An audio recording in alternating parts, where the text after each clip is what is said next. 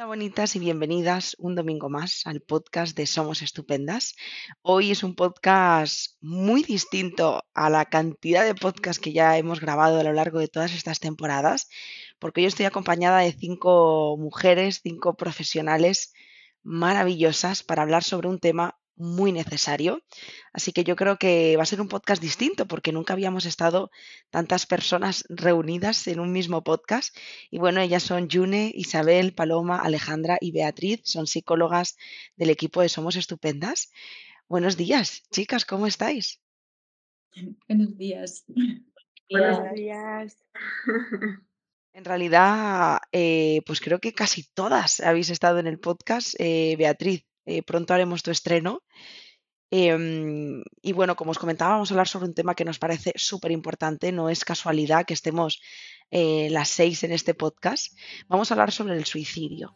Y es que, como ya sabéis, el suicidio es una realidad súper latente, muy lejos de que las cifras mejoren, en realidad cada vez es una realidad que, preocupa y que nos debe ocupar más. Así que mm, ellas, como profesionales, tienen ciertas especialidades y, formación en relación al suicidio. Así que mm, vamos a, vamos a darle voz a, este tema tan interesante y os vamos a compartir eh, algo que muy pronto, tan pronto como que hoy mismo eh, por la noche, vais a, vais a poder conocer y, que luego os hablaremos. Entonces, bueno, no sé, em, para empezar, ¿quién de vosotras se anima a poder compartir qué realidad estamos viviendo en relación al suicidio em, en cuanto a cifras? ¿Cuál es la realidad que, que nos encontramos ahora mismo? Pues venga, me animo yo con una cifra que, que vi el otro día porque, mm, eh, bueno, en primer lugar, gracias por estar aquí, ¿no? Todas, a todas vosotras y gracias a las personas que nos están escuchando en este podcast tan importante. Em, y volviendo al tema de cifras, em, el 024 es el número de atención al suicidio que recientemente ha salido como activo eh, para atender al suicidio en casos de emergencia en, en España, ¿no? Y, y, dado que ha salido recientemente, se, estudió que a lo largo del primer mes en el que había estado activo este número, se habían registrado cerca de 300, no sé si eran 290, cerca de 300 llamadas de suicidio.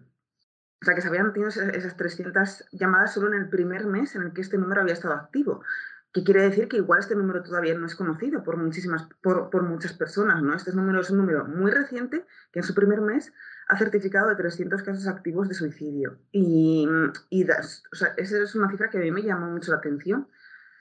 Y, ahora ya pasamos a hablar de, de, más cifras, que, que, seguro que también conocéis. Yo manejo como cifras un poco así más ambiguas, pero, pero no sé si, si vosotras tenéis, tenéis como conocimiento acerca de cifras de cuánto es esto, ¿no? Sí, bueno, eh, el otro día leía yo un artículo de, de cómo había afectado el, suicidio en el tiempo de la pandemia y, efectivamente, mm, pues al final se ha cumplido un poco lo que yo creo que, mm, que, se, que se sospechaba. Eh, durante el 2020 el número de suicidios ha, crecido. Eh, no sé si, si los que o, o, las personitas que nos oyen conocerán la Fundación ANAR, pero, pero en la Fundación ANAR se han registrado, fijaros, más de un 145% de llamadas en 2020 con respecto a 2019 eh, de, de, niños y adolescentes que han intentado o, estaban planeando suicidarse. O sea, es, es una pasada. Claro, es que dentro de lo que menciona, por ejemplo, Paloma, y no es un número como tal, pero esta frase al final la vamos a ver como muy reflejada también en, bueno, en lo que tenemos planeado. Pero o sea, el suicidio se ha vuelto la primera causa de muerte no natural entre jóvenes en España, por encima de lo que eran los accidentes de tráfico también previamente. Y creo que poco se habla de que es la primera causa de muerte no natural. Y mm. es espeluznante. Incluso de la violencia de género. Y esto, o sea, justo este tema de que sea la primera causa de muerte no natural, por encima de los accidentes de tráfico, que es que es heavy, ¿no? Porque es como que lo tenemos muy naturalizado en el sentido de que lo vemos como lo más accesible, ¿no? Eh, cuando se nos pregunta por una causa de muerte no natural. Y esto es lo que convierte precisamente al suicidio en un problema de salud pública brutal. Y, dónde están los recursos, ¿no? Y dónde están los medios, y dónde están las noticias, y dónde está toda esa eh, visibilidad o conciencia de este problema de salud pública real y tan importante. Sí, de hecho, fíjate, Isabel, justo eh, nada, en, un ratito hablaremos de qué podemos hacer ¿no? frente a esto y cómo nace también de alguna manera el movimiento que, justamente vamos a lanzar el día de hoy.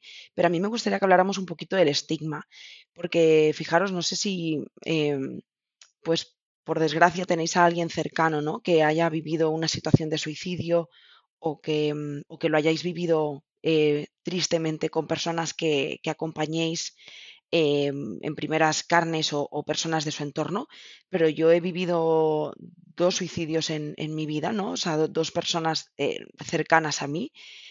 La segunda fue hace menos años y, quizá desde otra conciencia sí que se dijo que era un suicidio, aunque fue, eh, bueno, ya está, ya lo hemos dicho, pero fin del tema, corremos la eh, el túpido velo, ¿no? Pero el primero Em, no supe hasta muchos años después que fue un suicidio. Y, mm, creo que las muertes por suicidio siguen siendo un estigma. El suicidio sigue siendo un estigma. Eh, los medios siguen sin hablar, sin darle voz, ¿no? sin darle visibilidad al suicidio. Y yo me pregunto, ¿por qué creéis que se da este, este estigma eh, con todo lo relacionado con el suicidio a la, a la hora de darle difusión, a la hora de compartir que hay una muerte por suicidio? ¿Por qué creéis que se da? ¿Y cómo esto nos afecta como sociedad? Bueno, yo creo que una cosa que caracteriza al suicidio es que tiene que ver con las emociones y la sociedad y las emociones están completamente desconectadas. Quizá cada vez un poquito más vamos escuchando que prestar atención a lo que sentimos es importante y entonces podemos hablar con una naturalidad más de que sufrimos, de que estamos tristes, de que mm, tenemos miedo, ¿no? De normalizar aquellas emociones que podemos decir que son más desagradables, ¿no? Entonces, yo siento que hasta ahora hablar de que estaba, estoy sufriendo, de que lo estoy pasando mal, ya era en sí mismo un estigma, porque tenía que decir que todo está bien, que todo es fantástico y flower power. Y entonces eh, ese estigma frente a las emociones desagradables por lo tanto hacen mucho más grande el estigma hacia como eh, la causa más grave que podemos decir de una emoción tan desagradable que, es que estoy tan triste, que estoy sufriendo tanto por mi tristeza, que no puedo hacerme cargo de esto. Entonces, es que la sociedad no está acostumbrada y no tiene herramientas para atender que una persona lo esté pasando mal. Parece que mm. tenemos que negar e-, ese malestar, ¿no? Entonces, se queda enorme. Esto, esto, Alejandra, me recuerda, ¿no? Cuando compartes con alguien, bueno, cuando ese famoso cómo estás, que poca gente lo pregunta de verdad, pero también pocas veces nos atrevemos a decir, pues no estoy bien. Uno, porque no nos atrevemos y segundo, porque tampoco estamos acostumbradas a sostener cuando alguien nos dice no estoy bien, porque probablemente lo primero que le soltemos es, bueno, pero ya pasará, no te preocupes, ¿no? Em, y, cuántas señales de alarma eh, nos pueden dar las personas que, que no están pasando un buen momento y que quizá están pensando en suicidarse y no las vemos por esa falta de, educación emocional, ¿no? ¿Cómo, ¿Cómo, afecta el hecho de que sigamos viviendo el suicidio como un tema súper tabú? Bueno, yo creo que seguimos desconectados ¿no? de, de esas emociones, lo que decía un poco Alejandra, hemos generado eh, una situación en la que acompañarnos y entender cómo nos, cómo nos sentimos eh, no forma parte de, nuestro día a día, de escucharnos. En la sociedad eh, hemos generado una gran cantidad de mitos, una gran cantidad de minimizaciones de, nuestros estados emocionales, hemos puesto el automático y las personas que se encuentran mal no tienen ni los recursos para entender qué es lo que les sucede, ni, ni saben dónde pedir ayuda realmente. Em, y es algo que sucede muchísimo. Eh, antes hablábamos de cifras. Estamos hablando de que actualmente casi 4.000 personas, solo en España, casi 4.000 personas al año se suicidan.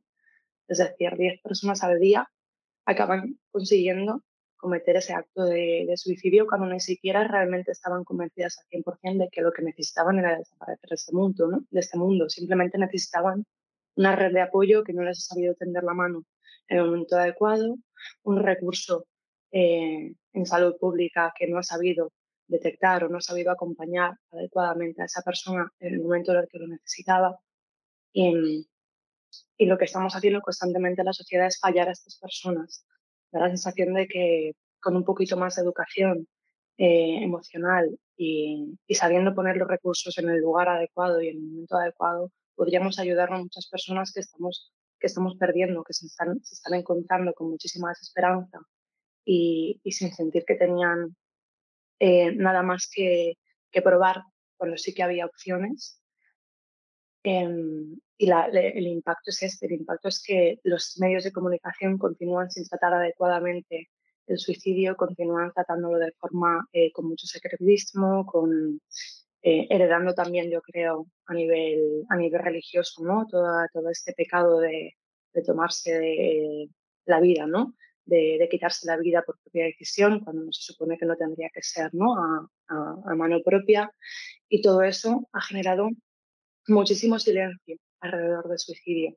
Entonces, huimos mucho de aquello que, que nos parece que, que, no es correcto, que, es que no es moral y que, y que es oscuro, ¿no? Tendemos a pensar que la vida, que la vida es bonita, que todo va, que todo va bien y cosas como, bueno, cosas que, que, no nos parecen que puedan conectar, ¿no? Como violencia o maltrato a menores, ¿no? O conectamos la infancia con algo muy bonito o, o conectamos la vida con, con, algo muy bonito y no nos podemos, ¿no? Pensar que exista tanto sufrimiento como para que una persona desee o necesite solucionar el problema de esta forma. Y, y nos es mucho más fácil evitar conectar con todo ese dolor que, que entrar, ¿no? Que entrar y acompañar viendo a esa persona. Bueno, apuntamos esto que ha dicho Beatriz, que me parece súper importante, ¿no? Y, y, es que el, el, tema es que el estigma, ¿no? Que al final es, es mmm, esa gran losa sobre el suicidio, sobre, sobre el suicidio, sobre el silencio, que lo, que lo, mmm, que lo encuadra, ¿no? Como decía Beatriz, ese silencio muchas veces recae, bueno, siempre, ¿no? Recae sobre el, silencio que hay alrededor, ¿no? No se habla, no existe, no se dan medios, no se dan recursos, no se visibiliza, etcétera, ¿no? Pero también ese estigma recae sobre la persona en concreto que está sufriendo, en el sentido de que mmm, ese estigma hace que la propia persona no vea esa ventana en la que abrirse y en la que expresar que está sufriendo. Entonces, si yo veo que eh, el suicidio es algo que sobre lo que no se debe hablar, eh, sobre lo que no sé si me van a ayudar porque no existe, ¿no? entre comillas, eh, sobre mm, algo que está totalmente invisibilizado, estigmatizado, además con esa gran culpa que existe detrás del suicidio, ¿no? Es como no tienes que llegar a este punto de querer suicidarte.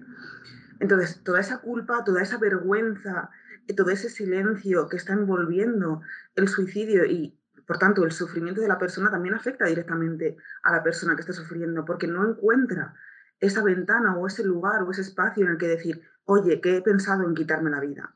Y eso es lo que tenemos que conseguir, que esas personas que están sufriendo abren, eh, hablen directamente y abiertamente de, he pensado en quitarme la vida. Porque tiene sentido que en base a tu sufrimiento hayas pensado en quitarte la vida, porque lo estás viendo como una vía, como una alternativa, ¿no? A tu sufrimiento. Y ese es el tema. Pero esas personas, y el estigma recae directamente ahí, esas personas no van a verse con, con ese espacio, ¿no? con esa capacidad, con, con, esa libertad, entre comillas, para decir, me quiero quitar la vida o estoy sufriendo. Y eso es algo muy grave, porque eh, necesitamos que para prevenir el suicidio las personas puedan decir, oye, estoy sufriendo, ¿no? que puedan levantar la mano y que desde ahí podamos atender y que no se vea como una llamada de atención, ¿no? O, sí, bueno, vamos a dársela, ¿no? Como siempre decimos, si es una llamada de atención, genial, vamos a aprovecharla para dársela. Mm. Tal cual. Y al hilo un poco de lo que, de lo que planteáis, eh, me parece curioso, ¿no? Porque eh, hay muchísimos casos de suicidio eh, que, que, parece como que se va transmitiendo a nivel familiar, ¿no? Y creo que tiene mucho que ver con esto, con, con cómo se aborda eh, el, el, suicidio en la familia, con el estigma, con el tabú. Mm, porque hay personas que no, pues lo que decía un poco ya antes, ¿no? Mm, sé que alguien ha fallecido, pero no sé cómo ha fallecido. Y, y eh, alrededor de esto, cubro lo que ha podido pasar. Entonces, eh, pues al final mm, también el desconocimiento y el desconcierto que eso eh, genera, yo creo que produce tal sensación de, desorientación y de sufrimiento que también eh, incluso puede influir en que, en que al final pueda llevarse a cabo. Y, no es lo mismo el, el que podamos mm, pues comprender las circunstancias, el sufrimiento de la persona, todo lo que le llevó a ello, ¿no? A que y, e incluso el acompañamiento familiar, es decir, no es lo mismo eh, que esto se mantenga mm, pues como si no hubiese pasado, a que se le plantee a la persona, oye, eh, mm, tu padre, tu hermano, tu tío eh, se suicidó y se suicidó por esto y, no supimos ver en su momento el, el nivel de, sufrimiento que tenía o, no supimos pedir ayuda a tiempo o él no, no, mm, no nos contó en el momento cómo estaba, ¿no? Ella. Entonces creo que también alrededor de esto es importante educar eh, a la sociedad en general eh, de cómo tratar el, suicidio, ¿no? Mm, porque creo que es importante también a la hora de prevención. Totalmente. De hecho, sí, June, Sí, o sea que justo iba a hacer como el, el matiz de con lo que estaban diciendo mis compañeras, que incluso veo como que parte ya directamente en torno a la idea de muerte en general que hay en la sociedad, que de hecho es como que se utilizan también muchos eufemismos, ya no solo relacionadas con, con el suicidio, sino también de la muerte, ¿no? De se ha ido al cielo, ha pasado a mejor vida, todos esos al final como términos que se utilizan y que realmente están como difuminando e incluso romantizando, ¿no? La realidad y que también impiden el que se procesen duelos de manera funcional y adaptativa. Entonces ya partimos como de idea general en torno a la muerte, hay como un miedo, digamos, como a expresar, ¿no? Y al final como a trasladar y a gestionar todas esas emociones que en la sociedad están calificadas como negativas y que no se nos enseña, ¿no? Un poco como a, a gestionar porque tienen una carga como más incómoda, tiene una carga al final como de más de malestar o incluso por la preocupación de no sé si voy a gestionar el hecho de cómo lo va a recibir la otra persona, porque tampoco tenemos esos recursos. Ya no tengo esos recursos igual para gestionarlas o regularlas en mí misma, como para también saber gestionarlas o regularlas en otras personas. Entonces, desde ese concepto base simplemente de muerte, ya tenemos como muchas cosas y muchos tabús, creencias y estigmas que, que ir destapando. Entonces, imaginémonos con la muerte por suicidio, ¿no? Totalmente, June. Y mm, voy a recoger un poquito lo que, lo que compartía Isabel y Paloma desde este, qué, importante lo que podemos hacer como sociedad, ¿no? El, entorno. Em, a nosotras nos pasó que, que, justo todas estas reflexiones salieron de, de varias reuniones y teníamos muchas ganas de crear un movimiento, de hacer algo eh, en relación a la prevención del suicidio. ¿no? Eh, es como, ¿qué podemos hacer con estas cifras devastadoras? Y es cierto que existen recursos eh, de prevención del suicidio. Hemos hablado de la Fundación ANAR, del 024, también está el teléfono de la esperanza y diferentes entidades y, personas ¿no? que se encargan de, esta magnífica labor de, de la prevención.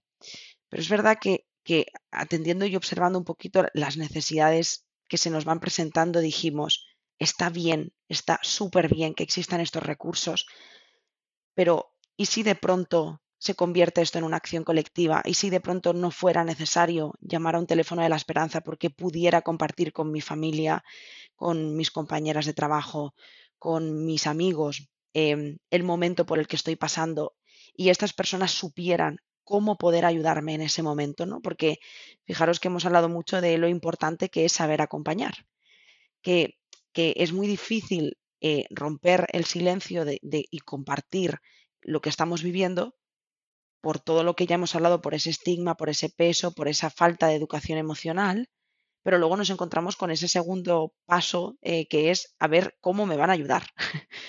que no siempre es de la forma más acertada y que probablemente en muchos casos desde nuestra buena intención, porque, porque nadie nos ha enseñado, pero la realidad es que muchas veces actuamos de la forma más inapropiada. Y, desde aquí decimos, nos faltan herramientas, nos faltan recursos y así es como nace, ¿no? Vigilantes de la vida. Eh, Vigilantes de la vida es un movimiento eh, de prevención del suicidio, pero porque por primera vez pretende crear la mayor red de vigilantes de la vida que existe, ¿no? Esto lo vamos a hacer mediante una formación totalmente gratuita. Es una formación que, por cierto, eh, pues han creado ellas, eh, em, nuestras maravillosas compañeras y, profesionales. Es una formación de prevención del suicidio que, que va a ayudar a, crear estos vigilantes de la vida, que son personas que estén preparadas para acompañar, eh, para sostener a una persona en un momento de crisis, ¿no? Cuando una persona le comparte ese primer no estoy bien, eh, siento una tristeza muy grande, eh, necesito ayuda, ¿no? ¿Cómo, ¿Cómo vas a afrontar esta situación? ¿Cómo vamos a acompañar a esta persona para em, dejar de dejar en, manos de, no sé, de la esperanza que una persona que no está bien em, trate de encontrar ayuda por sus propios medios? al final nos dimos cuenta, ¿no? Que ya hemos hablado de que el sistema, esto es un, es un problema político y, pues los trámites no son tan fáciles como nos gustaría ni son tan rápidos como la, situación necesita. Entonces, lo que creemos que hoy podemos hacer frente a esta situación es esto. Y, bueno, yo también aquí eh, comparto un poquito el micro para preguntaros también a vosotras como profesionales, ¿no? ¿Cómo sentís que puede ayudar Vigilantes de la Vida a las personas que, estén en un momento de crisis y, por supuesto lo que os apetezca compartir. Yo si me permitís empezar, cuando estabas comentando esto, Leiza conectaba con, eh, con momentos en los que he estado trabajando en atendiendo a personas que han realizado intentos en el código de riesgo suicida aquí en el 061 y pensaba, una de las pautas que, damos, porque es un factor de, protección, cuando una persona ya ha realizado un intento, cuando ya ha tenido estas ideaciones, lo ha comunicado a familia, ha ido urgencias, una de las cosas que compartimos con la familia es que intenten eh, no dejarlas solas y mantenerlas alejadas de, de cualquier método que pueda ser accesible para ellas, para hacerse daño. Entonces yo pensaba, damos esta pauta, ¿no? De no las dejes solas, pero no damos pautas para que no se sientan solas. Y no es lo mismo. Una persona puede estar acompañada y, controlada 24 horas al día para que no se haga daño, pero esa persona se puede sentir desolada y completamente sola igualmente. Y yo creo que Vigilantes de la Vida lo que va a ayudar un poquito es a que la población crezca en ese sentido, ¿no? En saber acompañar y saber sentir, hacer sentir a la persona que, que puede contar con alguien, que, que puede pedir ayuda y que habrá personas que, podrán cargar un poquito de ese peso, aliviar en ciertos momentos, ayudar a descargar y quizá encontrar recursos que, la encaminen a sentirse mejor y que esas ideaciones desaparezcan.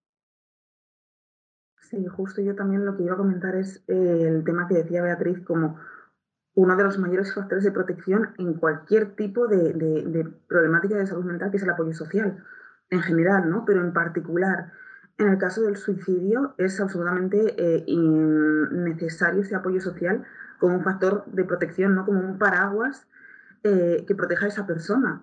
Porque lo contrario, eh, lo que decía Bea, el, hecho de que la persona pueda sentirse sola, ¿no? la soledad, el desarraigo, son factores de riesgo frente al suicidio. ¿no? Entonces vamos a hacer lo contrario, vamos a aprovecharnos de, de, las, mm, de los millones de manos que tenemos. ¿no? Y, de cómo usar esas manos para ayudar a esa persona, cómo sostener a esa persona. Y justo el hecho de que nos podamos apoyar en que uno de los mayores factores de protección es el apoyo social, yo creo que es también la clave ¿no? de esta campaña. Que no vayamos desde arriba, eh, construyendo la casa por el tejado, que también va a ser importante, pero que dentro de todo lo que podemos hacer, que nos centremos en, lo que, en aquello que, que sí que podemos hacer ¿no? y que sí que mm, podemos aprender a cómo hacerlo, porque es cierto que igual no sabemos cómo hacerlo, vale, vamos a aprender porque tenemos esa capacidad para hacerlo. Y casi que una responsabilidad social compartida, ¿no? Que no culpa. Eh, y que esto tampoco significa que todas ahora las, todas las personas seamos psicólogas, psicólogos y que vayamos a hacerlo siempre perfecto. Pero tenemos mucho en, en nuestras manos y, y, no va a ser hacerlo siempre perfecto, pero desde la formación se va a ver que no son grandes técnicas, que no son grandes cosas, que a veces que simplemente es eh, tener una actitud empática, de escucha activa, de acompañamiento, de estoy aquí, ¿no? Y de te veo, te veo a ti que tu sufrimiento. Y esto es un poco lo que tratamos desde la formación de, trasladar, pero justo apoyándonos en ese factor de ese factor paraguas, ¿no? Y en ese salvavidas, aprovechando un poco la metáfora de vigilantes de la vida. Para mi cabeza siempre ha sido como vamos a hacer una revolución, ¿no? Porque creo que tiene que ver con todo esto del estigma, ¿no? Y con que la idea es romper con algo que ahora eh, está bloqueado, ¿no? Entonces, eh, el poder escuchar que tenemos capacidades para ayudar a las personas, que mm, la persona que tenemos al lado que está sufriendo puede contar con nosotras, eh, o con nosotros, es generar una revolución ya en el mundo, ¿no? Entonces, eh, siento que ya no solo la formación, sino el dar voz, pues es lo que genera los cambios, ¿no? Cuando las cosas se sienten, desde luego no, no se puede hacer nada porque es como si no existieran, ¿no? Entonces, poder verbalizar que el suicidio existe, que estamos, eh, como decía Isabel, viendo que hay personas que sufren y que sufren y terminan suicidándose, ya va a generar en el mundo y en la sociedad por lo menos un dolor de estómago, ¿no? Eh, una sensación de no, me puedo quedar con esto, ¿no? Y lo unía un poquito también al tema del estigma, porque creo que eh, la campaña de Vigilantes de la Vida también puede ayudar mucho a familias o a personas que han vivido el suicidio en primera persona porque el estigma no solo de la persona que se suicida o que ha hecho un intento de suicidio, sino de todo lo que rodea a la persona que, lo ha llevado a cabo. ¿no? Entonces, creo que Vigilantes de la Vida también da ese, no solo no eres culpable, sino que te vamos a ayudar a que puedas tener herramientas que te hagan sentir que tienes la capacidad de estar cerca de lo que quieres y que tan mal lo está pasando. ¿no? Entonces, mm, para mí es que es un movimiento de revolución. Oye, pues qué bonito que lo veáis así Em, me, emociona porque creo que estamos frente, como lo ha dicho Alejandra, frente a una revolución. Creo que em, es un antes y un después en la forma en la que hemos entendido y hemos vivido estas experiencias. Em, y me ha gustado mucho lo que has dicho, ¿no, Isabel? De que no sabemos hacerlo, no sabemos acompañar a una persona en un estado de crisis o cuando nos comparte su malestar pero sí que es nuestra responsabilidad como sociedad aprender a hacerlo. Em, y muy bien, como has dicho, y no desde la culpa, ¿no? Es desde un, si pudieras formar parte de la solución y fuera tan accesible como hacer esta formación que está a manos de todo el mundo, ¿cómo no íbamos a poder hacerla? ¿Cómo no íbamos a poder acompañar eh, a una persona que tenemos ¿no? desde nuestra familia, en el trabajo, en la calle mismo, ¿no? cuando alguien nos comparte su malestar. Porque creo que lo contrario de no hacerlo es formar parte de, un problema, de un problema que ya lo hemos visto antes. Eh, cada vez se lleva más vidas. Igual voy a decir una cifra y que me estoy colando, pero creo que más allá de España, porque al final esto es una problemática mundial, eh, se suicida una persona cada 40 segundos. Em, si llevamos cerca de 30 minutos de podcast y se suicida una persona cada 40 segundos, imaginemos cuántas personas se han suicidado mientras nosotras estamos compartiendo esto, ¿no? Entonces, frente a una situación tan cruda em, y, que sobre todo yo lo que pienso es, hay, veces que no podemos hacer nada. Y si no podemos hacer nada, pues está bien, es lo que hay, ¿no? Em, aceptamos que, que no se puede hacer nada pero aquí sí podemos hacer algo. Entonces, ¿cómo no íbamos a movilizarnos para, para encontrar otras formas de, llevar una situación así, ¿no? Bueno, pues em, a vosotras que nos estáis escuchando, hoy justamente eh, por la tarde a las 8 veréis el, vídeo de lanzamiento del movimiento de Vigilantes de la Vida y podréis desde hoy acceder a la página web, eh, a la formación y convertiros en vigilantes de la vida vosotras también. Además encontraréis muchísimos recursos súper, súper interesantes y muy potentes en relación a, al duelo, al suicidio, em, abarcándolo más allá ¿no? de esa conducta o ideación suicida. Y hay muchas personas que, que se van a unir a hablar del suicidio, así que espero de corazón que, que estéis ahí y que también podáis convertiros en, en vigilantes de la vida porque eso pues salva vidas, como hemos visto, ¿no? Y mm, bueno, a vosotras quiero daros las gracias por este podcast que, resulta incómodo pero necesario hablar, porque si nos quedamos en esa incomodidad que nos genera, pues al final actuaríamos como eh, los medios o como el mayor porcentaje de personas que no nos quedamos ahí un poco, ¿no? Escondidas. Quiero daros las gracias infinitas no solo por este ratito de podcast, sino por todo lo que habéis aportado y aportáis, no solo en el movimiento de vigilantes de la vida, sino en general como profesionales, porque ni me imagino lo duro y lo difícil que debe ser acompañar a personas que, que en algún momento han tenido eh, o han estado en una situación de crisis y creo que es importante ¿no? que se os reconozca y que se os tenga en cuenta como, como sanitarias la grandiosa labor que hacéis. Así que muchísimas gracias como, como persona, como, como sociedad. Estoy súper orgullosa de vosotras. Muchísimas gracias. A, bueno, a todas mis compañeras porque ha sido maravilloso hacerlo de vuestra mano y a todo el equipo que hay detrás de, de, toda esta campaña, que es absolutamente eh, gigante, eh, la calidad de la campaña, la calidad de las personas que han formado parte de ella para que sea lo que es y para que lleguemos al objetivo que tenemos, ¿no? que es justo es el de, salvar vidas.